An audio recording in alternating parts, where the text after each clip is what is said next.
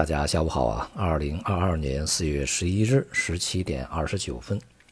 今天的国内金融市场呢是一片惨淡啊，无论是股市、债市还是汇市，都是表现不佳啊，大幅下挫。近几天的一系列信息呢，对于之前啊市场还是有一些比较高的期望值啊，应该说呢是起到了浇冷水的作用。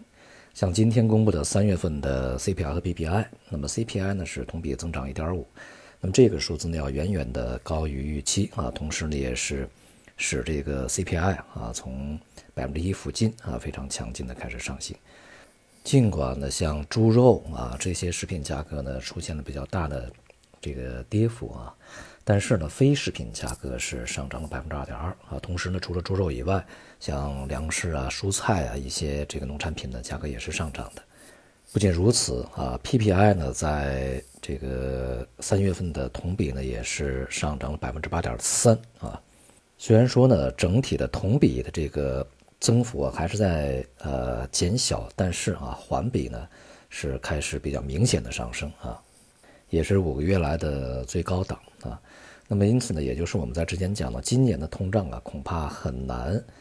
不受到外部溢出的这种效应影响啊。尤其是大宗商品呢位于高位，它在这个去年没有能够顺利的向中下游传导的这种效果呢，可能在今年啊就会比较突出一些。而由于呢全球的通胀啊都是在一个上行状态，并且呢是非常高，像欧洲、美国啊都是百分之六啊以上啊百分之七左右这样的一个水平。所以说呢，输入型的通胀呢对于国内的这个未来的通胀走势呢，应该说是一个非常大的一个隐忧啊。在这种状态之下，央行的货币政策非常难以这个在短期之内有一些大幅度的放松，无论是从这个利率层面，还是从呃流动性层面，可能都是有一些受到限制啊。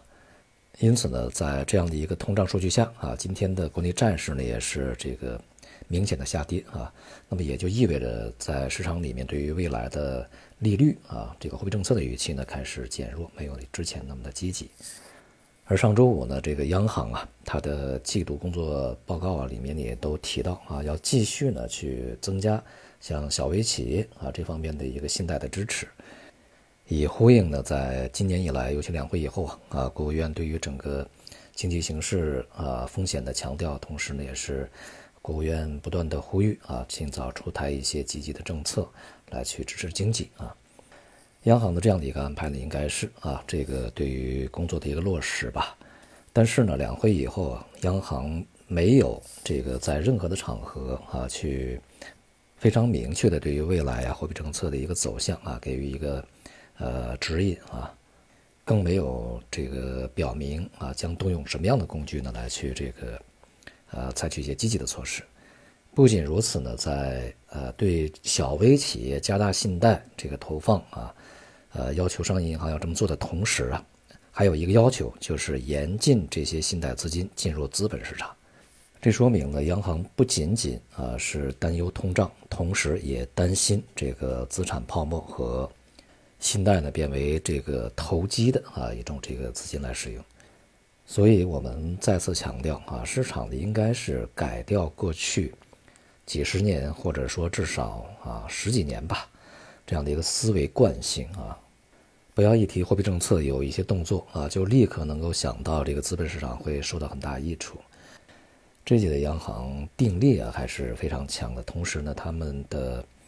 做法呢也是非常啊这个有别于像欧美央行啊那样的一些做法。由于外围呢通货膨胀水平非常高啊，美联储的加息步伐可能会更加快啊，这个比市场和美联储本身的预期都要快，因此呢，在今天这个美债的十年期收益率呢也已经和中国国债的十年期收益率呢出现了倒挂，也就是超过了中国国债收益率啊。当然，这也就使得在利差方面啊，人民币的优势啊逐步的开始减弱，甚至是消失了啊，现在已经倒挂了啊，不存在。那么因此呢，对于未来呢，人民币对于美元的走势。这个调整的这种趋势仍然会持续下去啊，